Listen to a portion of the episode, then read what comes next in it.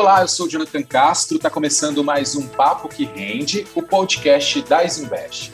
Na edição de hoje, a gente bate um papo sobre crédito privado, um tipo de investimento que tem ganhado cada vez mais adesão, tanto de investidores pessoa física comuns, como eu e você, quanto os qualificados, aqueles com mais de um milhão de reais investidos. Para conversar com a gente sobre isso, temos aqui três convidados muito especiais. Estou aqui com José Paulo Perry, que é CEO da Quasar Asset, também a Sofia Kakuri, Portfólio Manager da empresa, e a Cristina Tamazo, Partner e Portfólio Manager da Quasar. Cristina, Sofia, José, eu queria agradecer mesmo a presença de vocês. Muito obrigado pela participação, sejam bem-vindos. Olá, Jonathan, obrigado. Um prazer estar aqui. Obrigada pelo convite, pessoal. Obrigado pelo convite. A gente que agradece, acho que vai ser um papo aqui para trazer muitas dicas né, para quem está ouvindo. E eu queria já começar esse bate-papo mesmo falando de uma coisa que me chamou muita atenção né, quando eu comecei a ler, a pesquisar sobre a Quasar. O que, que são os quatro P's? Eu vi muita gente falando sobre isso, sempre vinha os quatro P's. Já queria perguntar aí, começar perguntando para o José Paulo o que são os quatro P's e como é que isso impacta aí no trabalho de gestão de vocês. Boa, legal, Jonathan. Obrigado pela pergunta. Acho que 4Ps é uma filosofia que a gente aqui construiu dentro da Quasar. Basicamente consiste em processos, pessoas, produto e paciência. Né? Acho que para cada um dos, dos fundos que a gente que a gente gere aqui, a gente tem esses pilares aqui muito bem delineados. Quem vai ser a pessoa que vai tocar esse fundo? Qual é a expertise necessária para aquele produto performar bem e ficar de pé? Qual é o melhor veículo, tanto do ponto de vista de passivo, né, ou seja, um fundo aberto, um fundo fechado, um fundo listado, porque tudo depende do ativo que eu vou colocar dentro desse fundo. Se é um, se é um ativo que eu tenho negociabilidade em bolsa, como uma ação, se é um ativo que não tem negociabilidade, como uma, um empréstimo direto para uma empresa. Qual é o processo de investimento? Né? Aqui a gente é uma gestora que não existe uma única pessoa que decide qual ativo comprar ou qual ativo vender, qual ativo que a gente vai carregar dentro de um fundo. Existe um processo de avaliação de crédito, de avaliação dos riscos envolvidos, de avaliação da carteira do produto e um processo de acompanhamento depois dessa operação ter sido feita. Então, existe todo um processo de investimento e gestão de risco.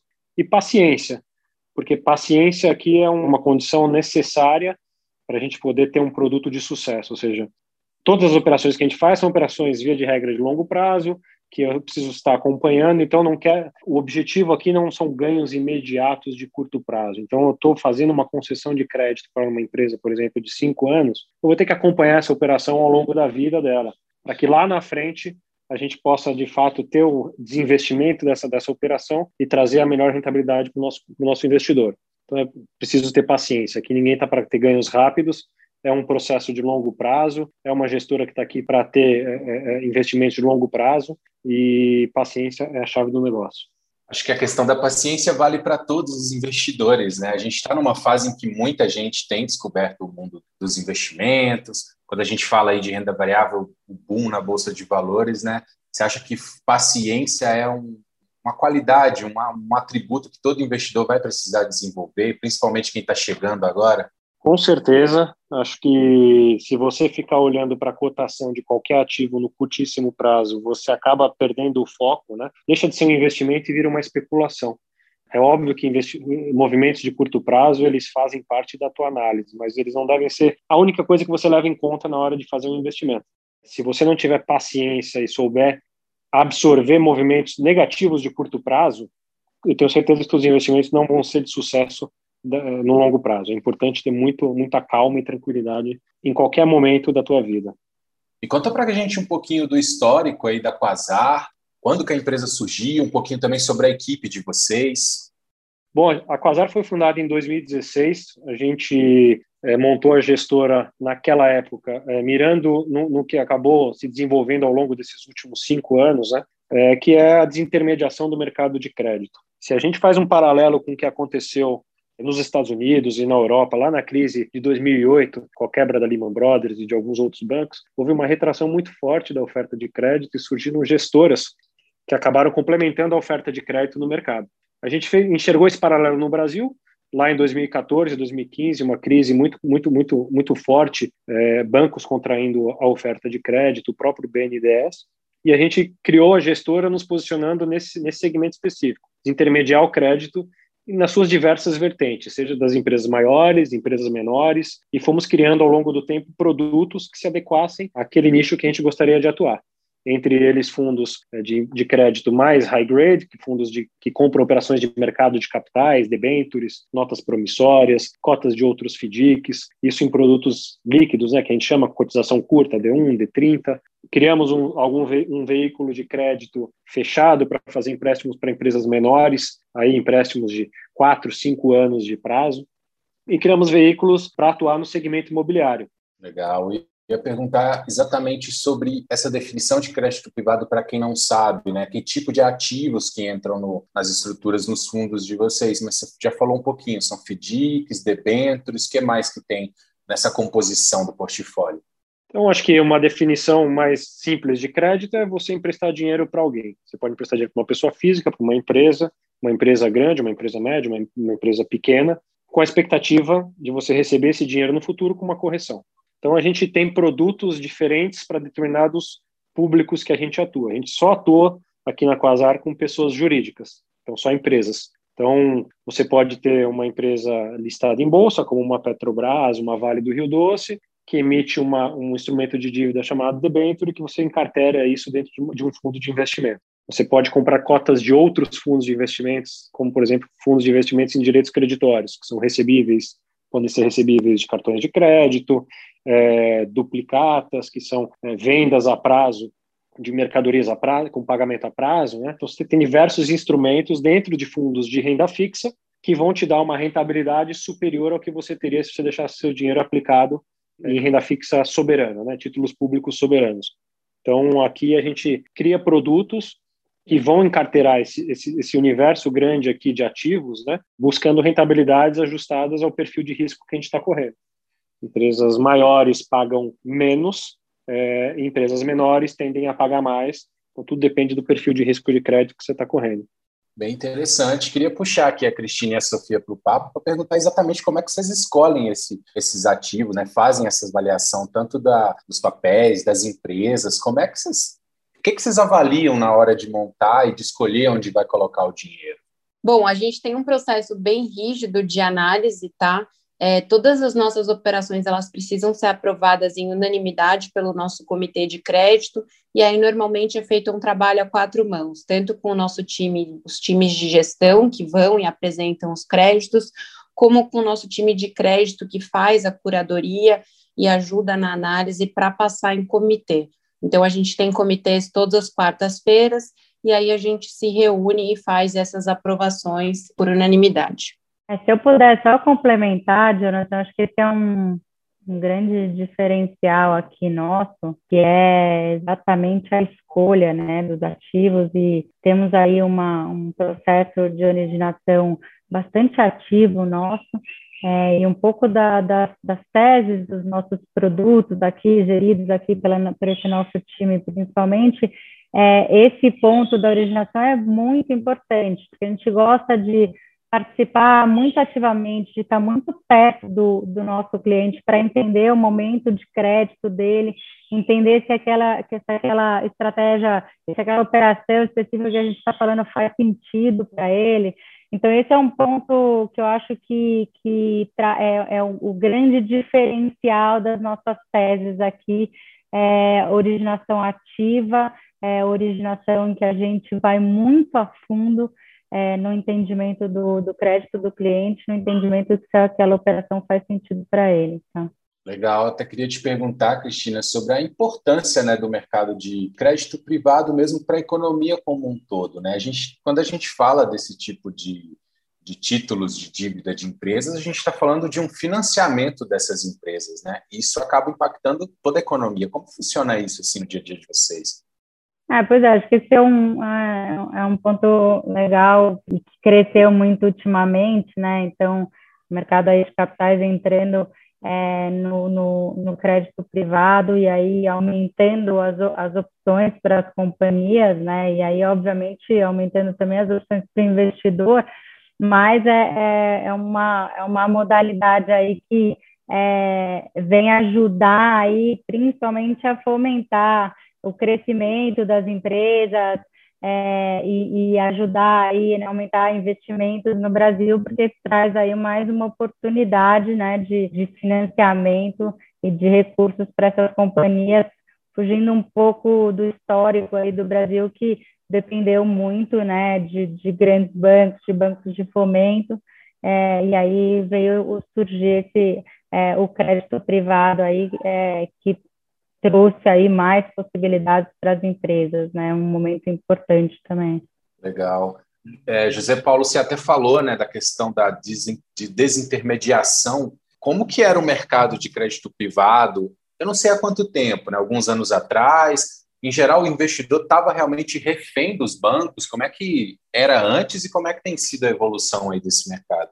É, se a gente olhar num, num horizonte aqui de 5 a 10 anos para trás, né, o mercado o mercado de capitais focado em operações de crédito, ele sempre foi muito pequeno, né? Assim, existiam algumas assets ligadas a grandes bancos que acabavam adquirindo alguma dessas operações que vinham ao mercado, alguma dessas debentures, mas a, a, o mercado de gestão independente de assets como a, como a Quasar, de fato, ele era praticamente inexistente. Então, as empresas confiavam muito na, no relacionamento que eles tinham com os bancos. Os bancos eram os grandes provedores de crédito para financiar, seja capital de giro, seja crescimento dessas empresas, é, e confiavam muito também é, em crédito direcionado e subsidiado do BNDES. Vários projetos de grandes empresas aí ao longo dos últimos 15 anos foram financiados por linhas de crédito de longo prazo a juros muito baixos do BNDES. Essa é uma realidade que mudou. Mudou porque por vários fatores, fatores estruturais. O Brasil não tem mais condição de, de, de dar subsídios para todos os setores, a maioria dos setores, como era feito antigamente.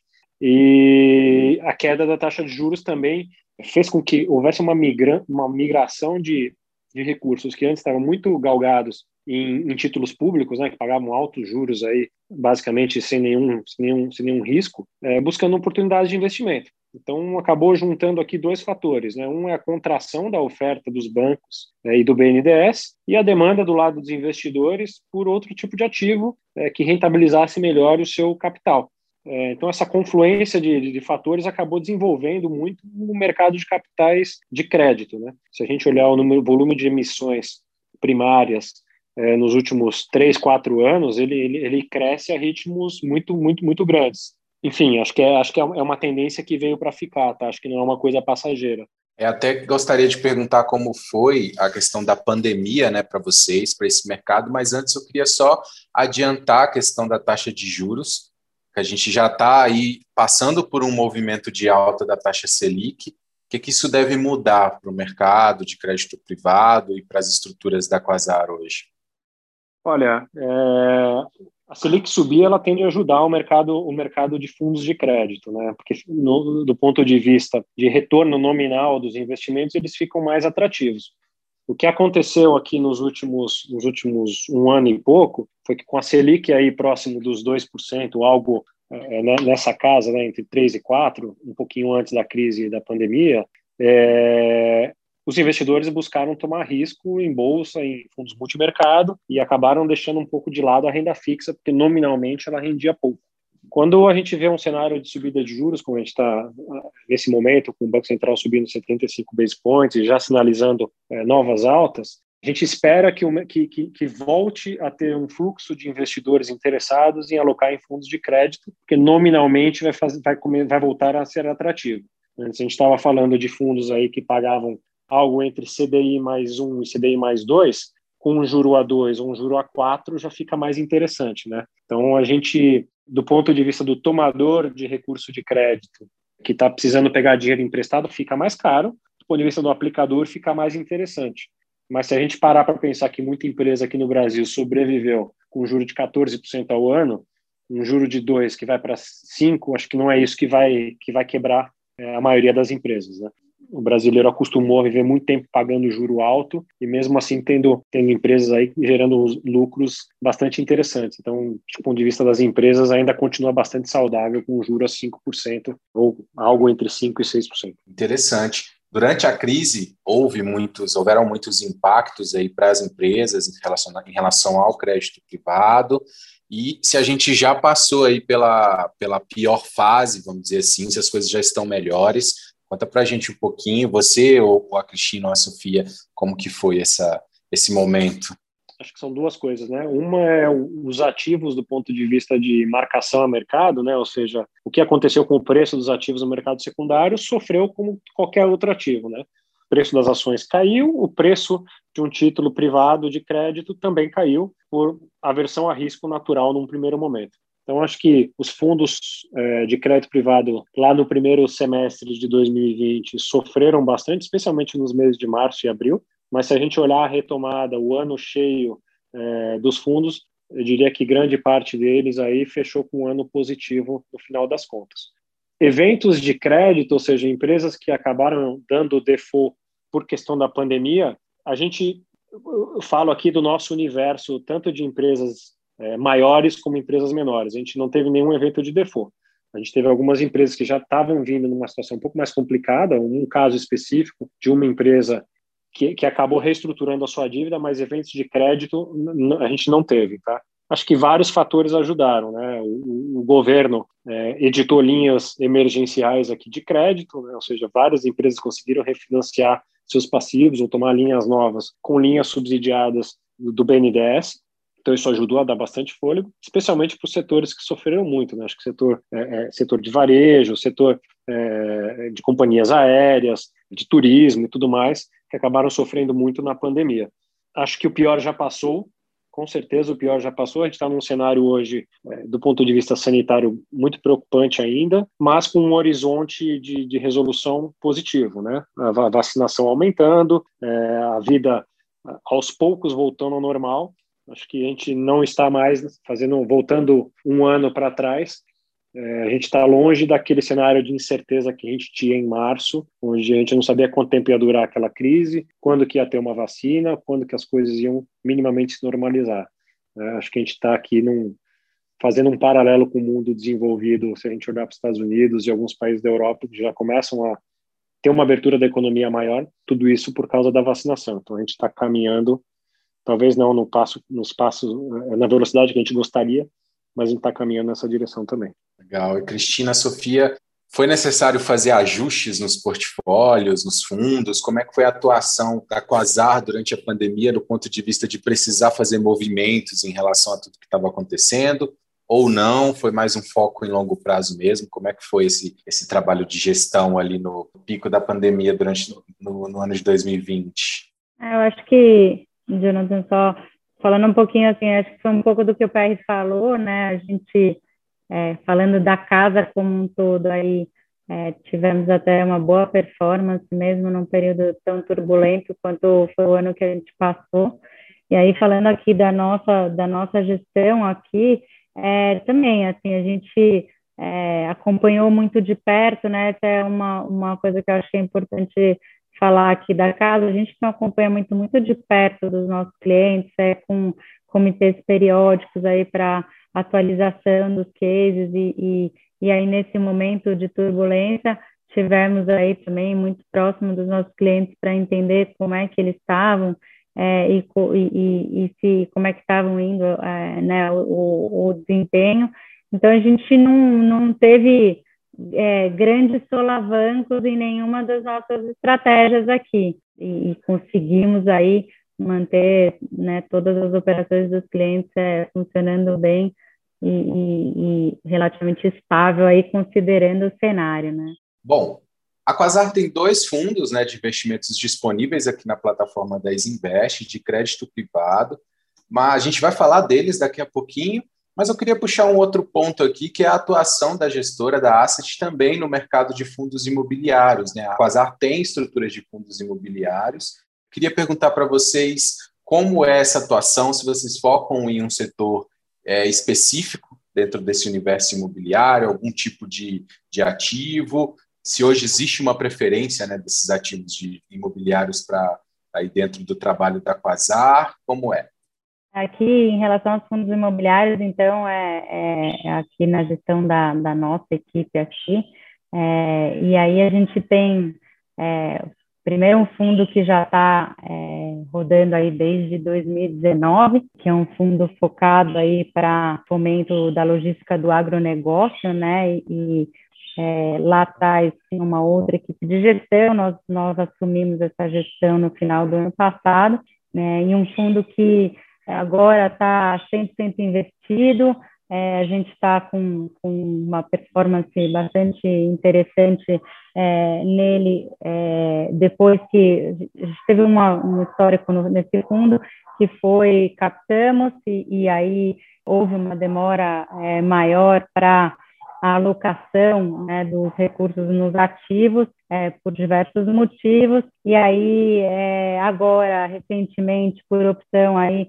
de, de, de uma assembleia, é, foi, foi aí decidido por, por fazer uma amortização do, de uma parte desse fundo e agora a gente assumiu a gestão com, com a expectativa aí de é, já, já estamos com o fundo totalmente alocado e agora uma, uma questão que a gente está fazendo é sempre trabalhando aí em novas operações para que a gente possa em aí um futuro breve fazer uma, uma nova captação para esse fundo, tá? Que é muito mais voltado aí para o agronegócio. E aí a gente tem aí uma, é, uma iniciativa nova aí vindo é, muito em breve ao mercado, também aí focado mais no mercado imobiliário mesmo e, e aí mais focado no mercado de CRI. Tá?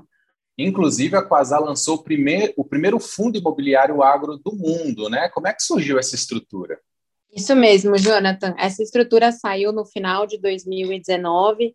Hoje o fundo está com cerca de 300 milhões, ele está 100% alocado.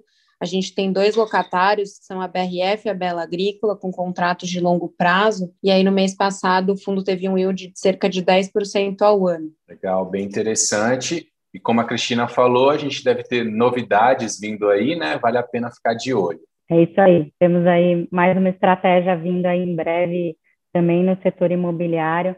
É uma estratégia bem interessante. Legal. Agora falando aqui dos fundos né, que estão disponíveis na, na plataforma da Invest, a gente tem o Quasar Advantage Plus, FIF CP e o Quasar Advantage FIF CPLP.